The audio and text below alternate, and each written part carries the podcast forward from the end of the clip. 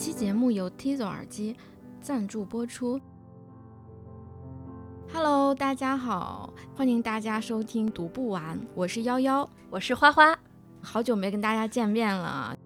这一期我们跟 Tizo 申请了一个福利，欢迎大家在小宇宙评论区中跟我们留言互动，我们会从中抽取一位幸运的听友，送出 Tizo 耳机一副。Tizo 耳机是专门为播客听友听播客而设计的。我是一个播客小白嘛，在剪辑的时候经常搞不清楚音乐和人声怎么去做平衡。而 Tizo 它的耳机有一个非常明显的功能是人声增强，所以在听播客的时候，主播的声音会更加的清晰饱满。在即将到来的三月四号，Tizo 耳机将会上线一款新品雀。支持定制耳语，外观也是更加的小巧，大家可以去关注一下。今天我们这一期和幺幺要聊的是石黑一雄的处女作《远山淡影》。呃，之前预告说这一期会跟九一六猫串台。我们一直在同步阅读的进展，但是呢，今天我们下午录制之前，他们家的小猫临时出了点状况，所以 Lucy 没有办法，嗯，一起跟我们录制了，非常可惜。《远山淡影》这部小说是非线性叙事，我跟幺幺讨论了很久啊，到底要怎么去讲这一期内容？一方面，我们不想直接给大家去剧透这本书它的关卡。另外，我们也希望，呃，没有看过文本的听友，能在听我们这一期节目也能够有所收获。这本书挺难聊的，它是一本不太长的书，但里面有大量的隐喻、留白的存在。我相信读过这本书的读者，也肯定会有自己非常不一样的解读。所以这就给我出了一个很大的难题：我应该如何去介绍它？你稍不注意。就可能会把它最精华的部分剧透了，但是如果你什么都不去讲述的话，也没有办法切入到今天的话题里。这个故事呢，亦真亦假，整本书是以第一人称叙述者展开的，主人公叫月子，故事呢是通过他的视角娓娓道来。月子他是一个移民身份，曾经在日本长期生活，后来移居到英国。这本书的开头就介绍了他的大女儿景子已经去世了，他的小女儿从伦敦回到乡下陪伴他，在与小女儿的这种相处的过程中，勾起了她对过去生活的回忆。这本书伴随着对现代生活的叙述，夹杂着对过去生活的回忆，就是一种想象、记忆和现实生活的推进相互交错。是的。远山淡影的故事讲述是扑朔迷离的，回忆、过去、当下来回穿插跳跃，而且你在阅读中你会发现，主人公的叙述随着情节推进，有很多前后矛盾的细节，会觉得有一些跳脱。那这些因素让你阅读的时候会产生不安，但是又很好奇。所以你在整个阅读过程中是欲罢不能的，想去探索它到底发生了什么。我们读不完啊！之前聊过了《莫失莫忘》和《克拉拉与太阳》，这两天回复留言的时候，突然发现我们那两期节目居然没有去花篇幅去介绍石黑一雄。一九五四年，石黑一雄出生于日本。石黑一雄的故乡是在日本长崎。但是石黑对日本长崎的了解，可能跟我们这些异国的读者差不多。他五岁时，呃，当时还没有拿到英国的绿卡，就随着父母到英国生活了。当时他们想着，总有一天他们会回到日本，回到家乡。但其实没有，他们是在英国长期定居了。那我们今天要讲的《远山淡影》是石黑一雄长篇小说处女作。这本小说当时获得了英国皇家学会文学奖的最高奖项。第二部长篇小说《浮世画家》获得了当年年度最佳小说。《长日将近》获得的是英国布克奖。二零一七年，诺贝尔文学奖颁给了石黑一雄。那关于石黑一雄，我们就介绍到这里。远山大勇这本书，我和花花都是读了两遍。我这两天读它，和我第一次读感觉一点都不一样。也不能说没有相似的地方，那种比较沉闷的、痛苦的、纠结的感觉是没有变的。但是其中很多细微的设置，或者是作者有意为之的一些隐喻，我第一遍的时候其实没有看太明白。我也不敢说我现在看明白了，但是至少我这次的体验是更丰富了。接触到远山淡影是在二一年，读了《克拉拉与太阳》之后，就开始去了解石黑英雄。当时讲着按照写作顺序来读，这是他的处女作。但不得不说，一个天才式的作家，他真的是在年轻的时候，你可以看到他非常有灵性的一面。我真的很感叹，一个人怎么可以在二十八岁就写出如此丰富的一本书。第一次读的时候，大部分的精力其实是在读故事，你就是想知道它是怎么样一个事儿，你也很想知道里面这些人、这些母女最终过上了什么样的生活，以及说他们为什么拥有了这样命运的流动性。第二次阅读，大概的故事你是已经了解了，有了更多的对于细节的感受。第一次读的时候是有很惊艳的感觉，因为大量的铺陈，到最后你才知道它的用意。第二次去阅读它，你会发现它的隐喻比你想象的多多了，有各种各样的意境上的对应，有各种细致的对于人性的一个揣摩。如果是在看电视剧或者是电影的话，你会发现它有很多道具，除了人以外，那些道具都充满着灵魂。所以说我这一遍读下来，我感觉这本书真的厚了不止一倍。我现在想想，我第一次阅读的时间应该跟你差不多，也是在二零二一年。我这个人读书呢，种草的来源很多，其中种草效果最好的途径就是朋友推荐。我非常相信我朋友的阅读品味，这比官方的民间的榜单它的可信度要更高，踩雷概率等于零。那我第一次种草远山淡影还是。我在某一家音频公司上班的时候，在那个产品上面交流最近读了什么书。我的一个好朋友啊，也是大家非常熟悉的主播银杏树下的普洱猫，他说到了《远山淡影》这本书，他觉得这本书又冷静又克制，读完的时候那一瞬间，甚至好像没有感觉到自己的内心产生了多大的波澜。可是，当你合上这本书，当你遇到了某一件特殊的事情，你就会不自觉地想起它，后劲儿特别足。它让你想起来的时候，都会让你内心感受到一种钝痛感。他的这种形容，我就很好奇啊，我特别想翻一翻这本书，但很可惜，我当时非常忙，就一直没有看。直到我后来裸辞 gap 了一段时间，有了大把大把的时间，书架里的书太多了嘛，一时之间也没有想起来。直到我关注的一个 UP 主边缘人小曹啊，咸宁期的主播曹宁，他发了一期视频，名字叫《一个让我瞳孔地震的女人》。那期视频也就才十几分钟嘛，看完以后，一联想到普洱猫说的话，我立刻就把这本书挑出来看了。那我读远山淡影这个过程啊，跟你有点像，也是一开始聚焦于情节。而且我第一次读的时候特别的焦灼，主人公中年丧女，女儿自杀了。我以为他要讲一讲他的女儿为什么自杀，结果他避开不提，开始想起了他在日本认识的一个朋友和他女儿。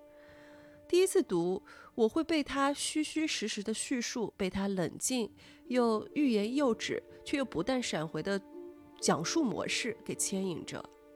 我就感觉一直在被他玩弄，看到结尾的时候是大吃一惊了。呃，第二次阅读是因为要做这期节目嘛，原本是要跟 Lucy 串台，啊，虽然没有成型啊，但我们中间确实交流了很久。我毕竟是看过一次的嘛，所以这次读的时候看到了很多的暗示伏笔，也发现它其实可以有更多元的解读。我会觉得每一段情节好像都是跟你绕了一个很大的圈，让你回到一个点上，然后再绕一个弯回到一个点上，你还需要自己去把这些点串一下。你在分享你的阅读体验的过程中，我就想，这好像是石黑一雄给我们做的一个游戏，他用一种很冷幽默的方式和读者们沟通，他的内核到底是什么？正如他自己所说。读者读到的和他想表达的，好像也不是那么一回事儿。面对这样一本书，我们今天就从月子的女儿景子去世来谈起。毕竟这个是始终牵引大家的事件。刚刚夭夭在介绍剧情的时候就说过了，月子的大女儿景子自杀了。说的明白一点啊，景子跟着她的母亲月子。一起从日本移民到英国之后，很难适应在英国的生活。景子性格变得孤僻抑郁，他最终是在曼彻斯特的公寓里独自上吊自尽的，直到几天后才被房东发现。远山淡影这个故事是发生在月子的小女儿 Niki。从伦敦回到英国郊区的家中看望月子，这短短几天之内，月子想起了景子，但是她也没有直接去写景子的死因，而是花了很大的篇幅和笔墨去描述月子他认识的一位朋友佐之子和他女儿万里子的故事。月子他在移民英国之前是生活在长崎。在长崎的时候，她拥有第一任丈夫，叫做二郎。在长期遭遇巨大的灾难以后，月子失去了家人，于是住进了一个叫做旭方先生的家中。旭方先生作为一个长辈，把月子养育得非常好。后来，月子就嫁给了他的儿子旭方二郎。月子和二郎有第一个孩子，应该就是他口中的景子。后来，他移居到了英国。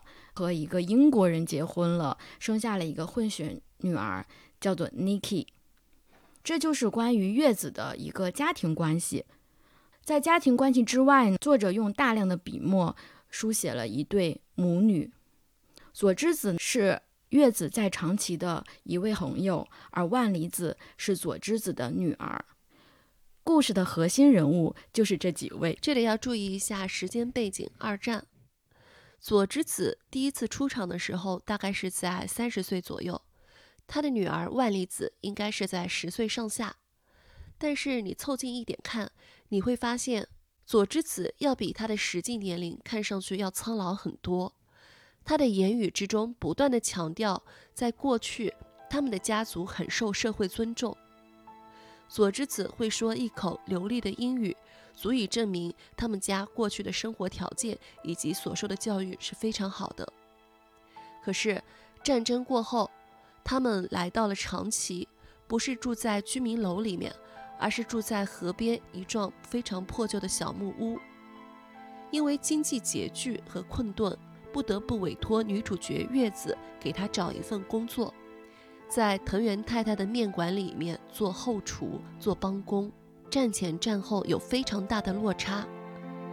小说里面开面馆的藤原太太也是一个受到战争创伤的人物。战前，藤原太太一家子有丈夫，有好多个小孩，但是战争过后，只剩下她和一个儿子相依为命。月子同样也是一个受到战争创伤的女性。战前，她有一位青梅竹马的男朋友，叫中村君，但是战争中他去世了。月子的公公旭芳先生，他在战前是一个非常有名望的学校校长，可是战争过后，他的荣光已经不复存在，权威和名望已经被他的学生所挑战。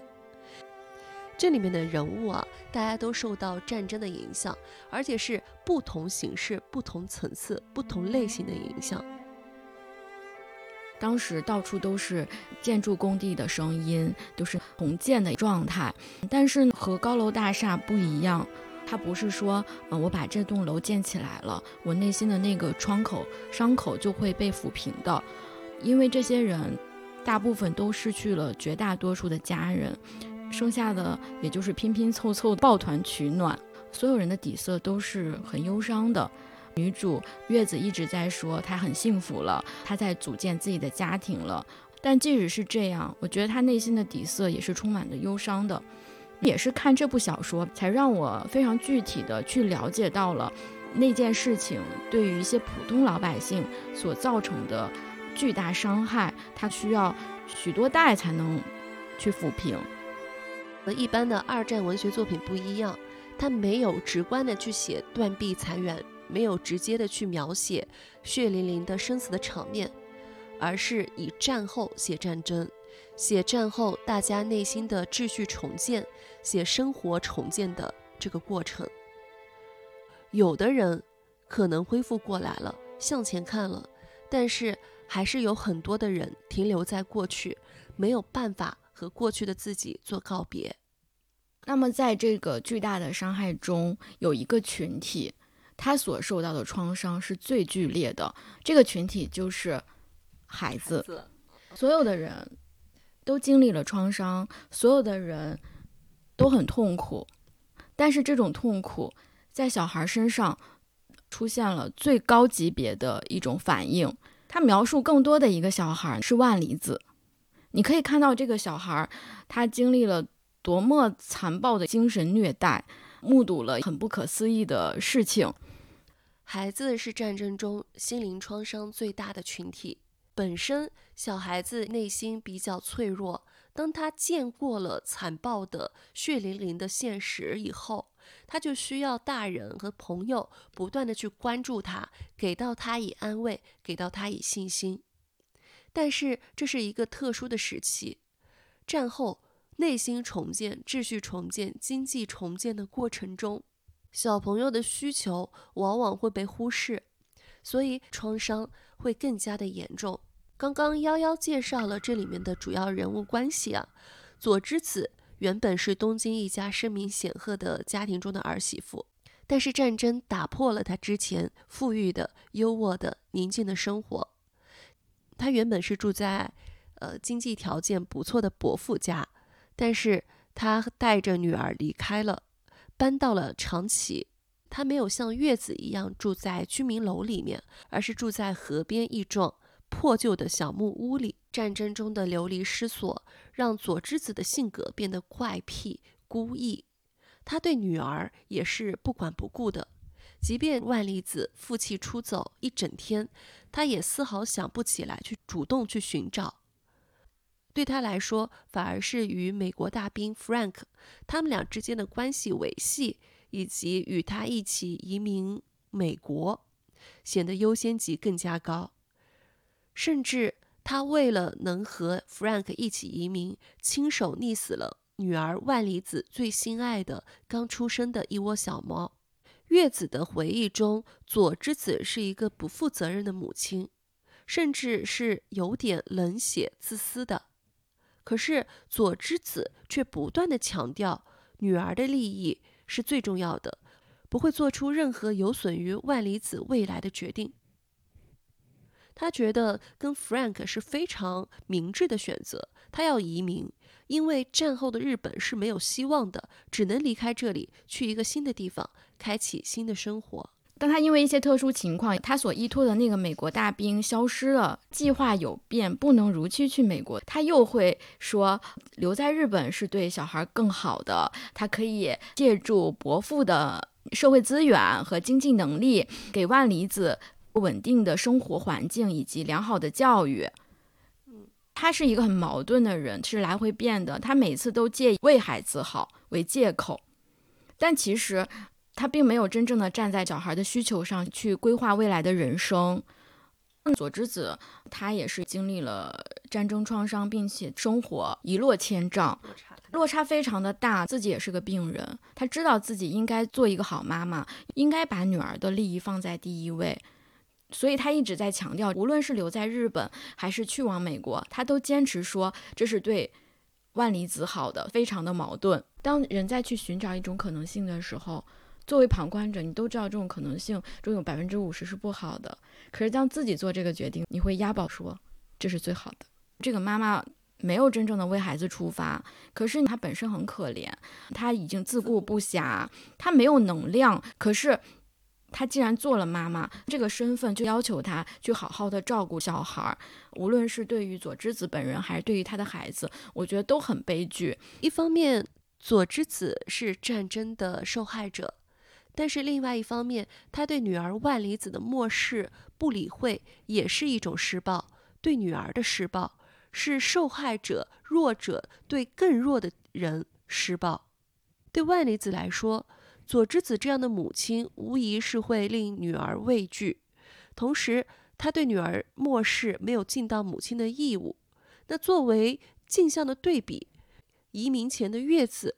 就好像跟佐之子形成了天然的反差，在月子身上，她好像有更多的母性，对小女孩万里子也有更多的关怀、理理解和耐心。最初她是怎么认识佐之子和万里子这对母女的呢？有一天下午，应该是雨季，月子刚好撞见万里子和几个小孩打架了，她就找到了佐之子，跟他说：“我刚刚看到你女儿打架了。”但是佐之子好像对此毫无反应，就觉得这也没有什么大不了的。月子就跟他说：“你的女孩她还很小，你不能让她一个人待着。”佐之子没仍然没有表现出来担心，说：“那谢谢你的好心，如果你有时间的话，可以帮我照看一下我的孩子吗？”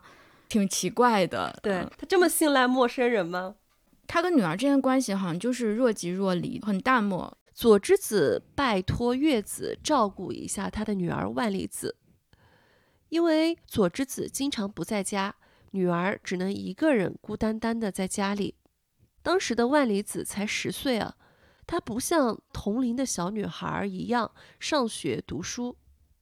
移民前的月子虽然经历过战争创伤，但是她重新组建了家庭，她也怀了孕。好像他的美好生活才刚刚开始，可能是母性使然，可能是天然比较善良，喜欢小孩子。他对万里子是非常关注的，也是非常关心他的。受到佐之子委托以后，月子就找到了万里子。万里子他正在河边的一个坡底，他的小脚丫和他的鞋子都陷在了泥土里。月子就跟他说：“我已经跟你妈妈讲过了，你来我家可以吗？我可以给你尝尝昨天做的蛋糕。”但是万里子非常小心地看着他，目不转睛，一边弯腰捡自己的鞋子。月子以为他这是要跟自己走了，结果他还是一直盯着月子。于是月子明白他是要抓住鞋子，随时准备逃跑。月子就说：“我不会伤害你的，我是你妈妈的朋友。”在这里其实有一个细节，月子第一次流露出为人母的心情，这个孩子的反应让他非常的失望。这类小事都会让他对做母亲产生怀疑。小孩子对他任何的不信任和拒绝，都会打击他对做母亲的这种信心。到后来，佐之子请月子去他家里，月子才真正的进入到了他们的生活中。在某一个下午，佐之子邀请他来做客。进入他的房间以后，他发现不仅有万里子，还有一只万里子养的小猫。万里子跟月子说：“我的小猫要产小崽了，你要一只猫吗？”月子说：“非常感谢你，但是我得看看。不过我肯定他们都会去到好的地方。”这个时候，万里子抛出了第一个很神秘的点，他说：“你为什么不要一只？那个女人就要一只。”这个地方，万里子说了。那个女人，那个女人是谁？远山淡影故事里面有一个场景是重复出现的：月子在晚上寻找出走的万里子，其中有一次找寻，月子的脚被绳子给绊住了。万里子也发现了月子，但是她露出了一脸惊恐的表情，眼睛直直地看向月子的身后。身后有人吗？他看向的方向是不是之前他嘴里所说的那个女人消失的方向？万里子此前跟月子说过，他看见过那个女人，但是月子从来没有看到过。万里子觉得月子不信，他说：“我的妈妈也见过那个女人，昨天他们才见过。”而当月子去问佐之子，佐之子是说小孩子是编出来的。当他再次提到那个女人的时候，佐之子才说了一下他们在战争中遇到过一个女人，那个女人亲手溺死了自己的孩子，后来上吊自杀了。那这一幕被万里子看到了，所以我在想，万里子的童年创伤跟这件事情会不会有关系？有个很屌鬼的地方，在月子的回忆里面，佐之子对他的女儿永远是漠视的态度。反而是月子会对万里子更加的关心。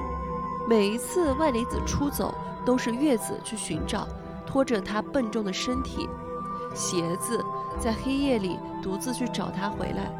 而且当他看到万里子的时候，能够敏锐地发现他身上的伤口、身上的泥点以及情绪的变化。你会发现他好细心、好耐心、好善良。如果她成为母亲，一定是一个非常贴心的母亲。当我们回到现实，回到过去，回到月子真实的过去，而不是她叙述出来的过去。月子跟她的女儿景子移民到了英国，女儿景子跟月子的关系并没有月子对万里子那么亲密。还挺讽刺的。月子对于万里子所投射的那种关心和耐心，呃，让我觉得她一定会是一个很好的母亲。但事实上好像也不是这样。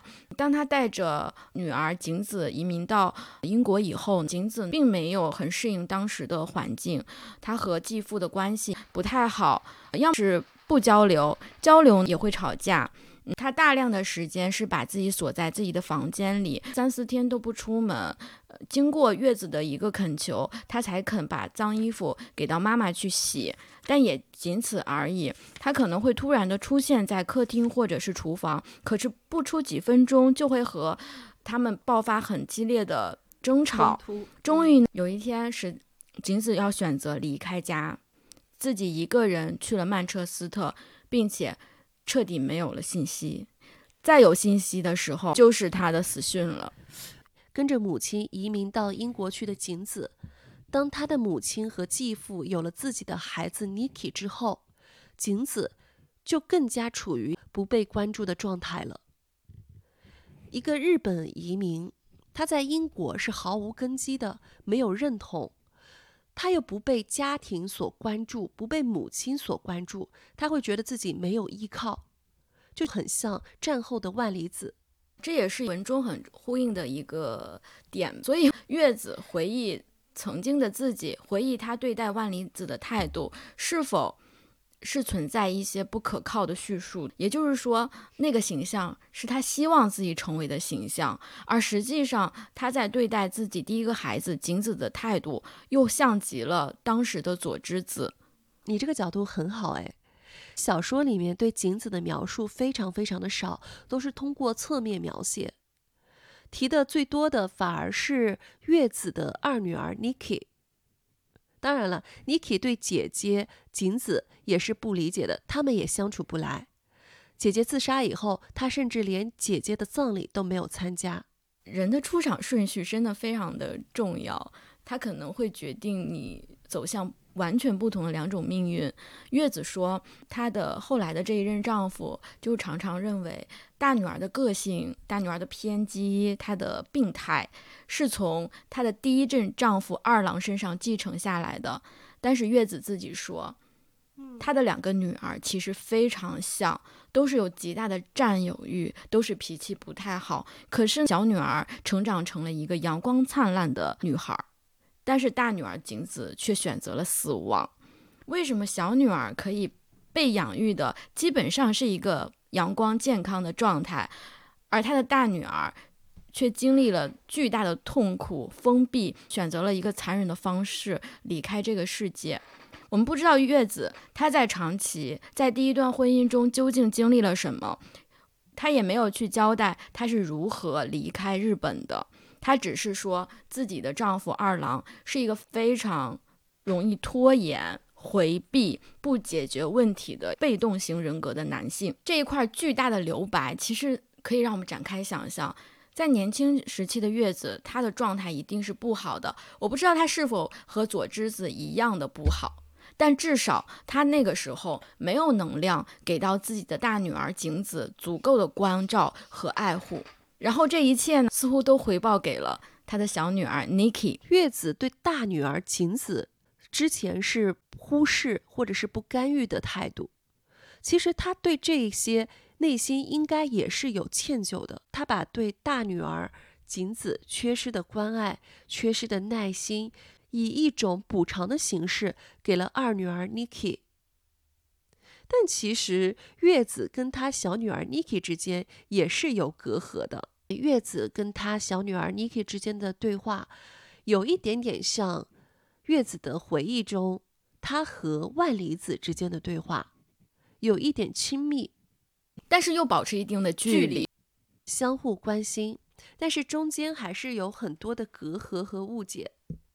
结局也是异曲同工的，在月子的回忆里面，月子多次尝试跟万里子进行深度的沟通，不断的去找回出走的万里子，劝说他跟自己回家，但是结果基本上都是失败的。同样的，现实中，月子尽管给到他的小女儿 Niki 最大的自由。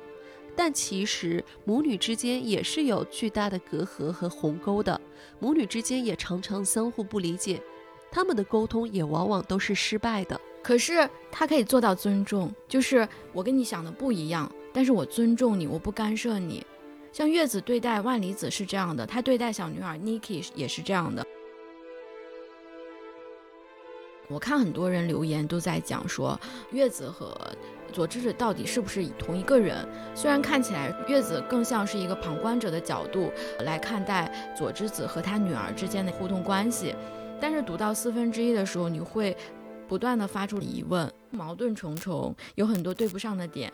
这本书你读到最后，你会发现佐之子和月子好像两张脸合二为一了，身份上出现了混淆。月子跟万里子在一起聊天的时候，他会。把自己切换到佐之子的身份上，说我们去美国。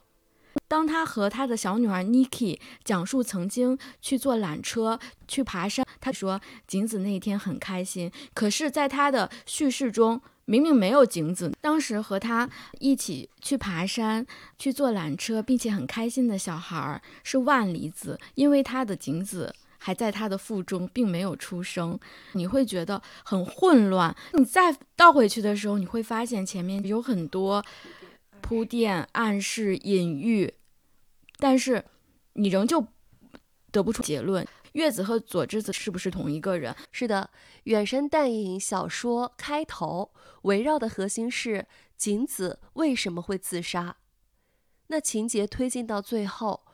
解决这个问题的关键在于如何理解佐之子和月子的关系。随着情节的推进，佐之子的形象变得越来越模糊，到最后，月子也没有交代佐之子究竟有没有移民成功。佐之子仿佛从月子的叙述里，从月子的生活中消失了。那远山淡影的小说最后，月子从回忆中抽离出来。场景回到当下的英国郊区，月子和小女儿 Niki 在后院散步聊天。月子提到了一张日历，日历上的照片映着长崎港口的风景。他跟女儿说起了曾经去郊游的时候，他和景子一起坐了缆车，景子那天非常开心。看到这里，大部分的学者和读者都会觉得。月子叙述中的佐之子和现实生活中的月子是同一个人，这个当然成立。但是从我的阅读感受来说，我对这个结果没有这么笃信。首先，我们介绍母女关系的时候，我们在月子的记忆中发现，月子对小女孩充满关爱，她是一个非常善良和耐心的人。但在现实生活中，月子，她对她的大女儿是漠视的，这跟她的自述形成了天然的矛盾。月子的叙述和她的记忆真的那么可靠吗？同样，回忆里面，月子是非常典型的日本女性，贤惠、传统、腼腆，离开了丈夫二郎，带着女儿移民，在当时的时代是离经叛道的。跟他记忆中的坚韧的、贤惠的、不反抗的日本女性这种形象是完全不一致的。还有一点，月子对景子跟佐之子对待万里子非常的相似，都是漠视的，都是不关注的。佐之子和万里子，月子和景子这两对母女，他们都选择移民。佐之子如果当时留在日本的话，他可以借助伯父的这种力量，获得很稳定的生活，并且他伯父以及他伯父的女儿是非常希望他们和自己一起共同生活的。但是在这种情况下，佐之子还是想要移民，即使说她男朋友酗酒。不务正业，非常的不靠谱，他都要拼命的抓住这棵稻草来到美国，而不是选择在日本去过一种稳定的生活。那我们切换到月子和他的女儿这一块儿，月子她有一个还不错的公公，她和公公的关系其实很好的。当然了，她的先生是一个比较拖延、回避，呃，也看不出什么对生活热情的人。不过这个并不影响他们有一个稳定的生活。他后面也是选择了带着女儿景子去移民。为什么大家一定要选择离开故土？我觉得这个跟战后创伤有很大的关系，就是在那个地方太痛苦了。就虽然说我们在重建生活里面的所有的角色都在说我们要向前看，会越来越幸福的。我感觉这是一种彼此的鼓励。一种美好的愿望，可是这个愿望实在是太难完成了。移民到其他的国家，其实是有风险的，有可能好，有可能不好，各占百分之五十的概率。但是对于佐之子和月子来讲，他宁可放弃手中握着的稳定的生活，也要去抓住那百分之五十的可能性。我觉得这跟个人的成长、个人的发展、国外进行什么样的教育、获得更美好的生活是没有关系的，因为他们两个也从来没有这方面的期待，他只是想要改变现状，要离开故土，要离开这个在废墟上建立起来的新的城市。我觉得佐之子和月子就很像一个聚合体。万里子其实是很想留在日本的，因为他想要养育他的小猫，他不想放弃它们。但是佐之子把小猫溺死在水里了。和佐之子不一样的是，月子当时是答应万里子说，他一定会帮忙照顾小猫，并且给他们找到好的归宿、好的人家的。对于佐之子移民的决定，月子对万里子充满了担心。佐之子说，万里子一定会应付得过来的，挺微妙的。他真实的态度不太支持，他觉得这对万里子未必好。虽然他自己也选择了移民，整个叙事中似乎佐之子是那个人物的本体，月子的形象是在弥补当时做的不到位的一些方面。这其实不是在修正佐之子，也在修正他自己。对对。所以说，我觉得这两个人他们就像一个聚合体。佐之子不断的诘问月子：“你以为我认为自己是一个好母亲吗？”那这也是月子一直挣扎于内心，反复责问自己的问题。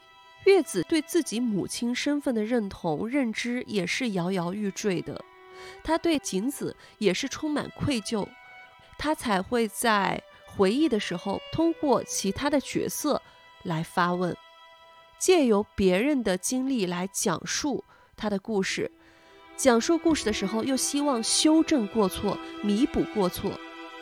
在过去，他没有关注到景子的感受，做出了离开家乡重新开始的抉择。佐之子和月子，他们俩都奋力切割了和过去的关联。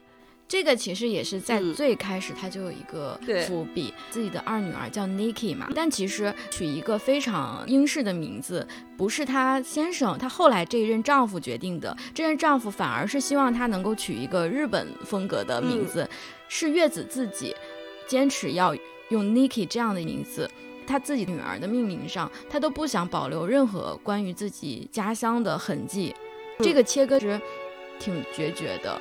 对他的女儿去世以后，他忽然发现他曾经拼尽一切切割的过去失去了意义，因此他不断的去回望过去，想要去修正自己的抉择。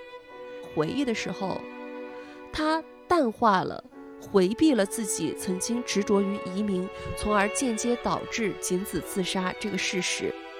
他塑造了一个独立于自己，但是又与自己密不可分的形象，站在旁观者的角度去审视自己过去的行为。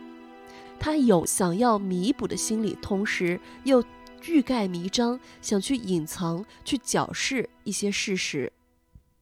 他自己心里清楚，当时的抉择是错的，因为没有办法融入新的社会，不会幸福快乐。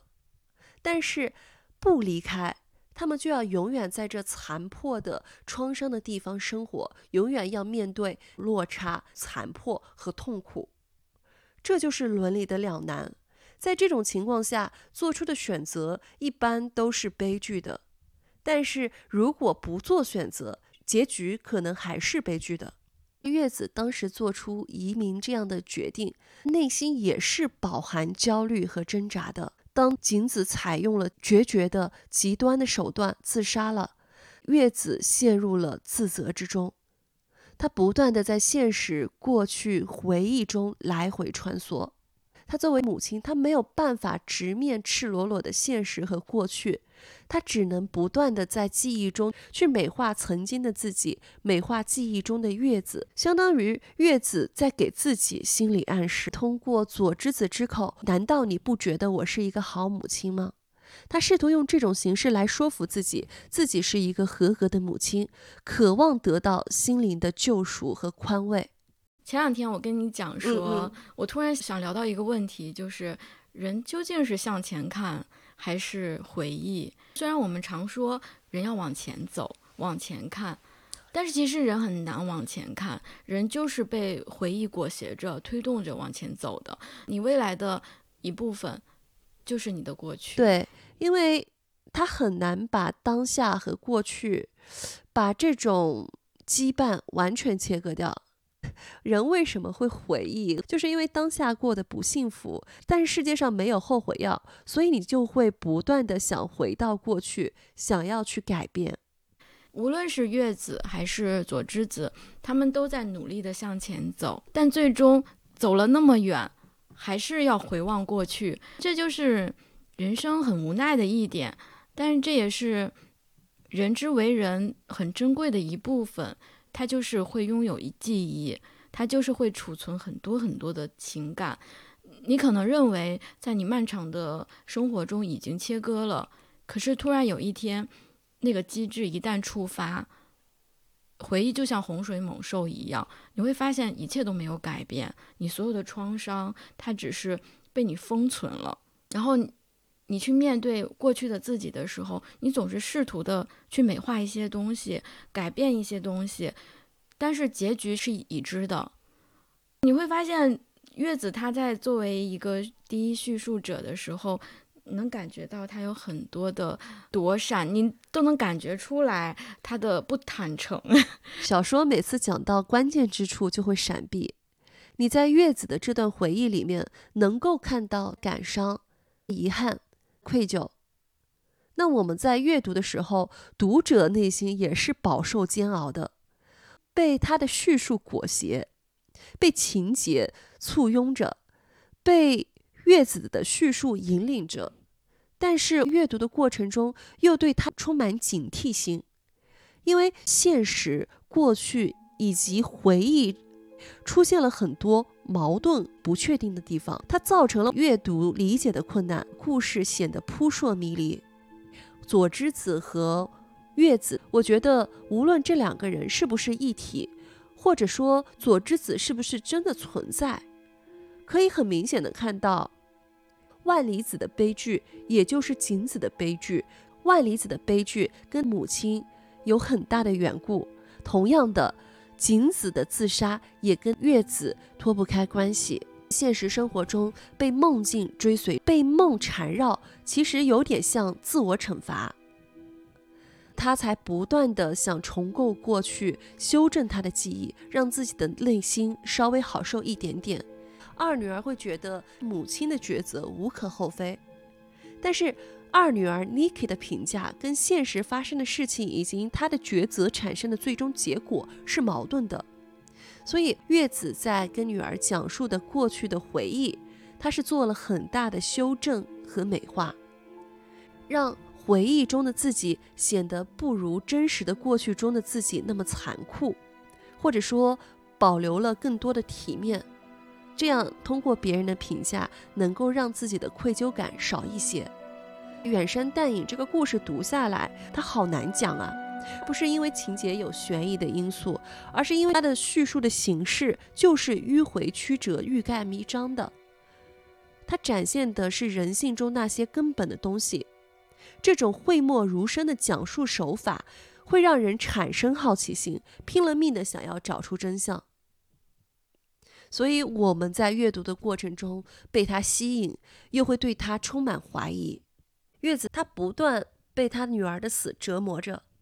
可是他又不敢直接面对这赤裸裸的现实，不敢去面对过去残酷的自己，不敢直接去审视，他只能把目光投向别人，投向曾经跟他有过类似经历的其他人。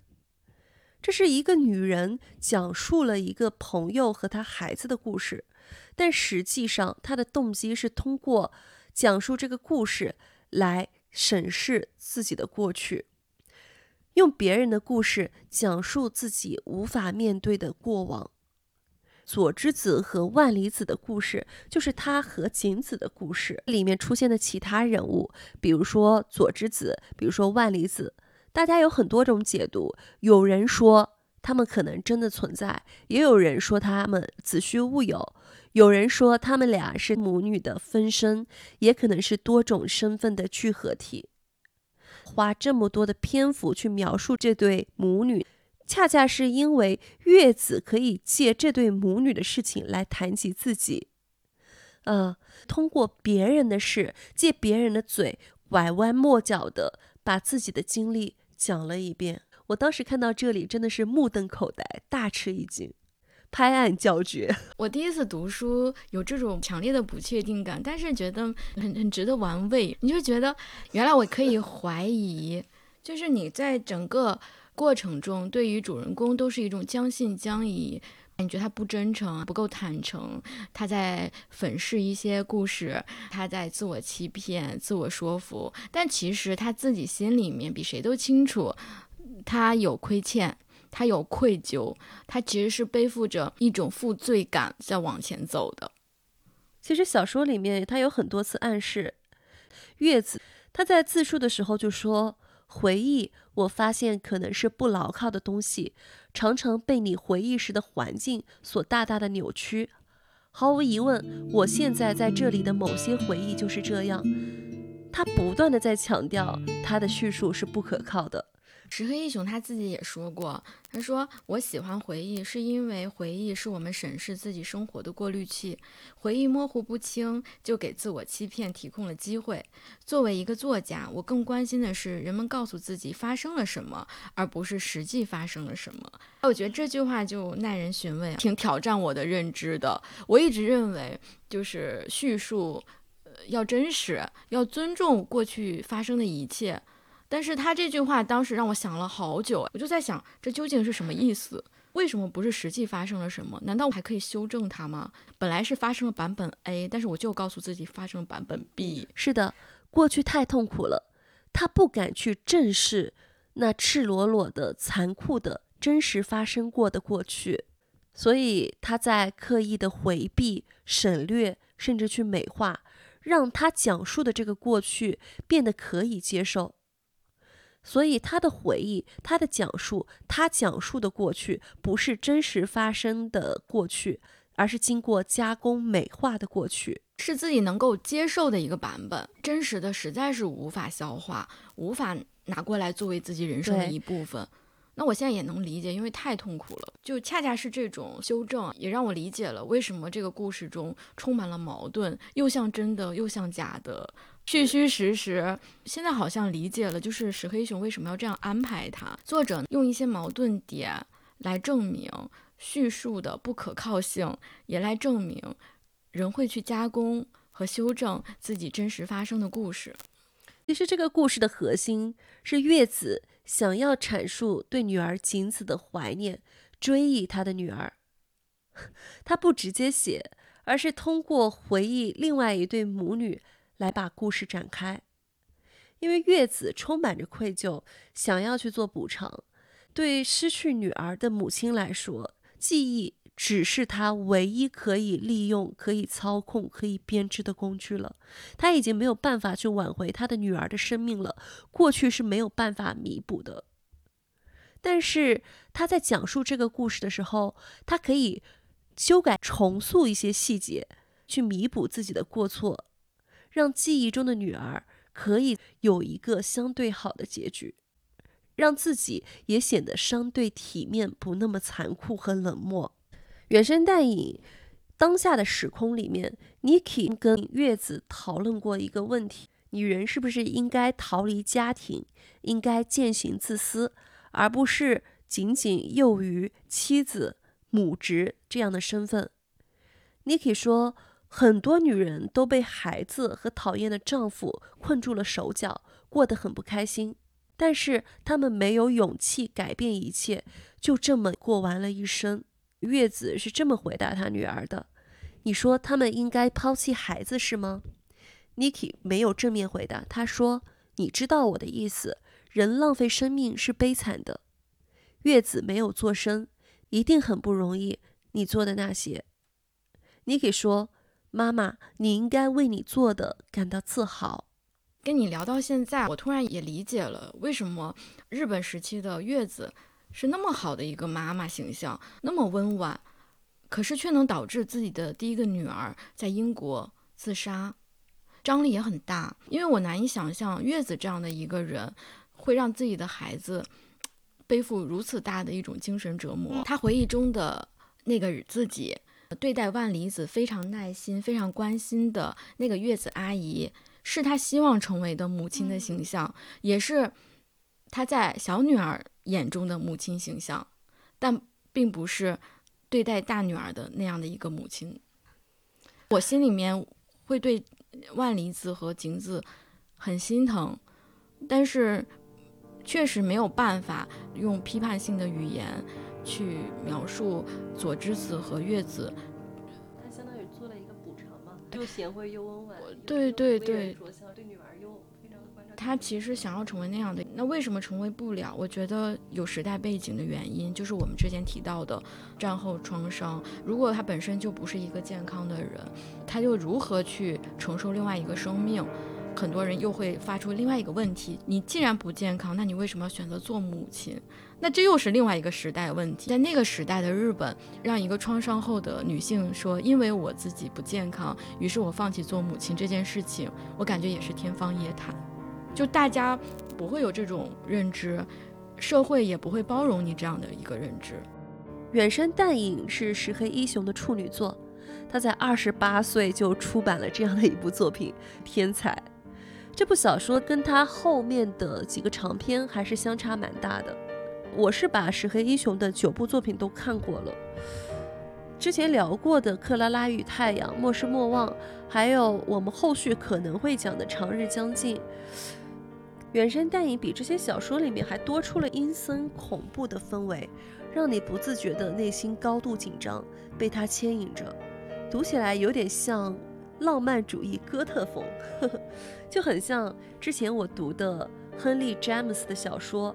罗斯在拧紧，罗斯在拧紧，同样也是不可靠的叙述者，也是在自我欺骗，同时还欺骗别人，躲闪自己的背信弃义，听任读者根据他的描述去推断故事的真实性。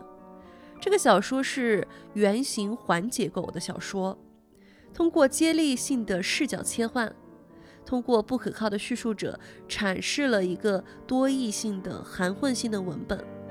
同样的，书里面也有非常多的吞吞吐吐、欲言又止。它讲究隐藏和留白，它会故意模糊掉一些关键细节，尤其是结局。但是另外一方面，它明确突出了一些伏笔和渲染以及细节，引人入胜。而且当你逐渐找到你所理解的真相，你会发现，哎，有好多自我矛盾的地方啊。但是艺术形式上你又会觉得它是自成一体的，这就跟远山淡影非常的像。读远山淡影这个故事的过程，有点像在拆盲盒。你的期待是伴随着作者的文字，通过主人公第一人称的叙述，不断去往下探索的。当你打开盲盒的那一瞬间，它的结果却没有直接揭露出来，它留白了，让你去猜，让你去想，悬念渲染的恰到好处。这部小说里面，它有很多哥特的元素，就呃很像看一些日本恐怖电影。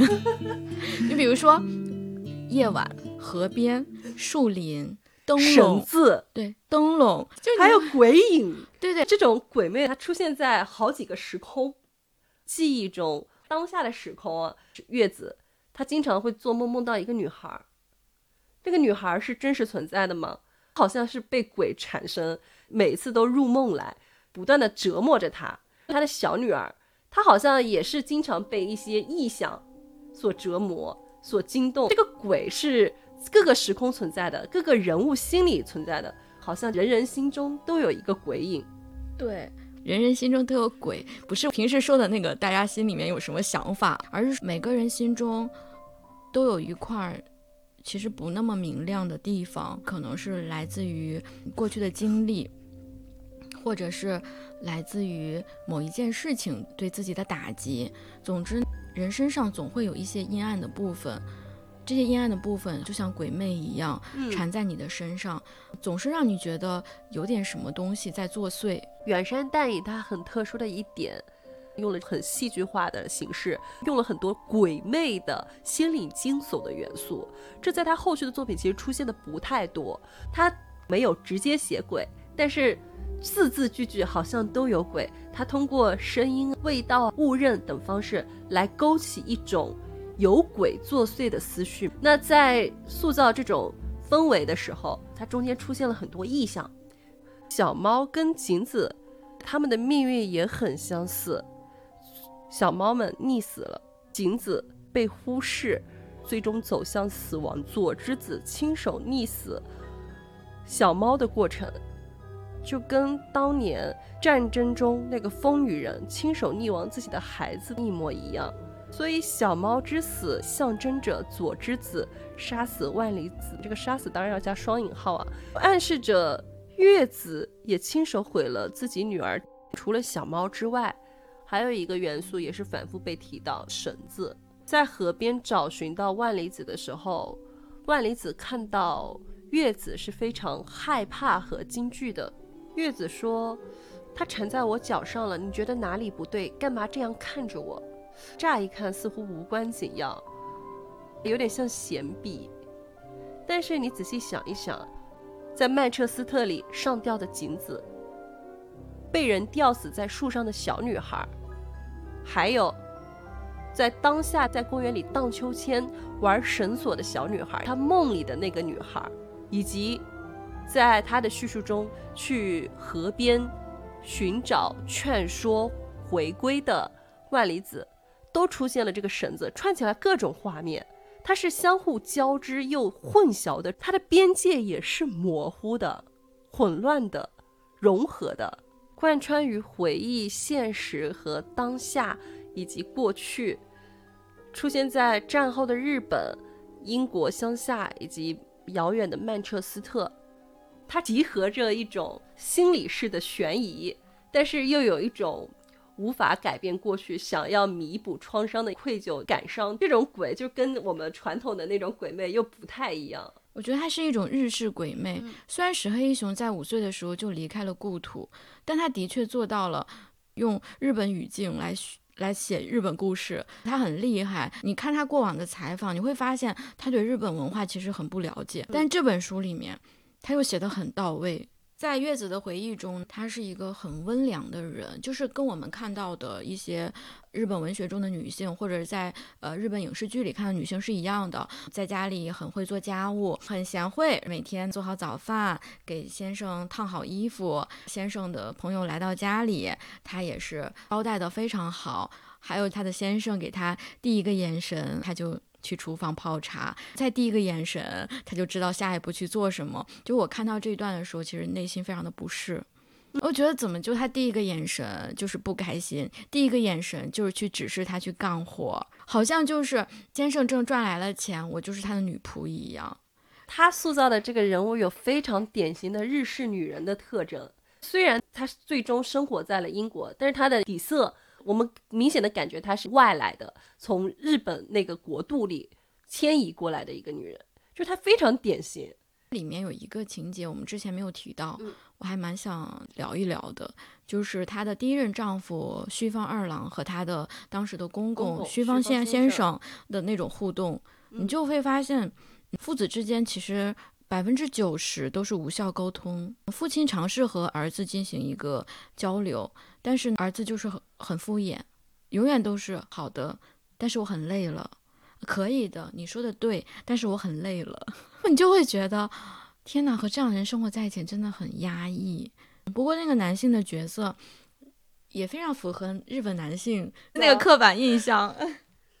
在这本书中，还有一个东西是很重要的，战后，呃，新兴的思想思潮与战前的思潮出现了巨大的断裂，甚至是截然相反的一种状态。但这一部分其实让人看的还是挺欣慰的，因为你发现新一代的年轻人他们的想法会进行一个自我的反思，没有了那么多多的狂妄自大，他开始逐渐走向一个更包容的状态。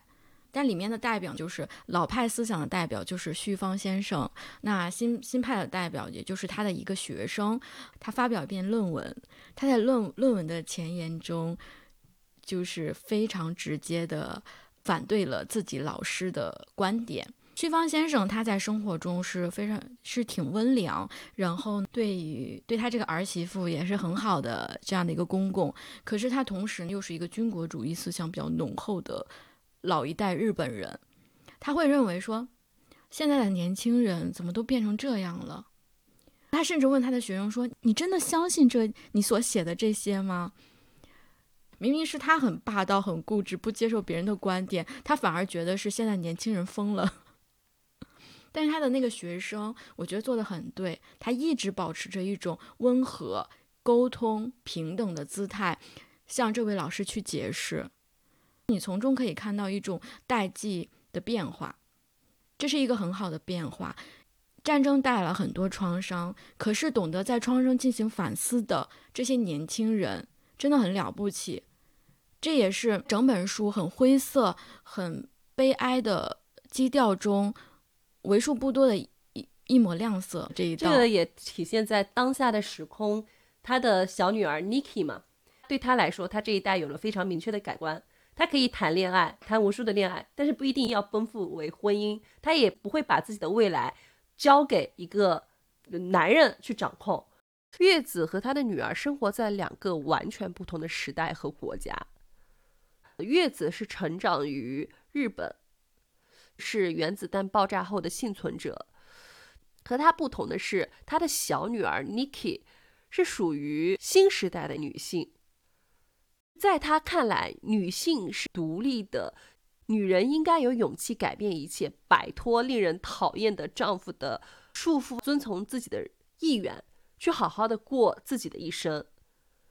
这是两代完全不同的。女性，她们的观念也是完全不同的。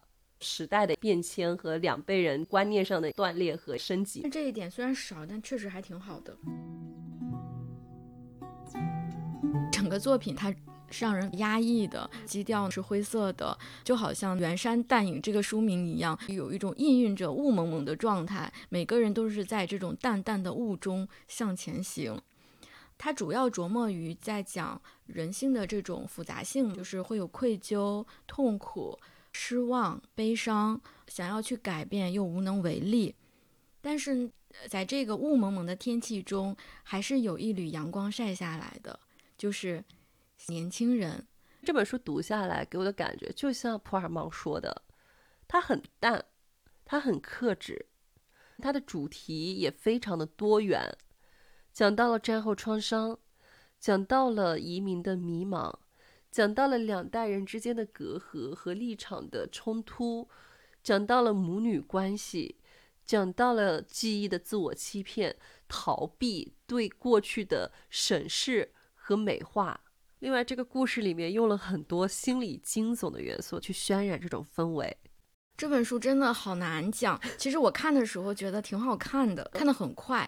但是我们今天讲起来确实非常难，不知道该怎么去跟大家分享它。嗯，可能听众朋友们会觉得比较混乱，云山雾绕。对对 对，就是云山雾绕，和他这个书名都挺像的。这本书我认为真的是每个人都会有自己不同的解读，因为它的留白太多了。大家有不同的想法的话，可以在我们的这个留言区跟我们互动一下。我们也很想知道朋友们会有什么新的想法。我们会挑选一位幸运的听友赠送奖品，一副耳机。这本书真的是越读越厚，我现在脑子里都很乱，已经不知道 说什么了。没有看过文本的听友，大家会觉得扑朔迷离，因为它的讲述是充满诡秘的。它也充满着跳跃，但是它又有内在的联系，但是又会前后矛盾。人这个就是文本的特殊性了，太多的留白和太多可以有更多的展开的存在。就比如说旭芳先生这一代人，他们战前和战后经历的截然不同的待遇。那这个故事中有这样的影子，但他没有去进行深刻的展开。如果对这一代人的变迁感兴趣的话，可以看看石黑一雄另外一部作品叫《浮世画家》，同样是构建战前战后这一代曾经在战争中充满荣光的那部分人，在战后他们的这种落差和感伤，曾经他们引以为豪的职业信仰，到最后都发现是一个笑话，这样的一个故事。另外一个，这个故事中间有很多那种编织记忆、美化记忆、修正记忆的存在，它又很像我们讲的《克拉拉与太阳》，很像《莫失莫忘》。所以大家在读《远山淡影》的时候，也可以去看看石黑一雄其他的作品，你会对诺贝尔文学奖他的一个评奖词说他擅长第一人称不可靠叙事，擅长记忆，擅长自我欺骗。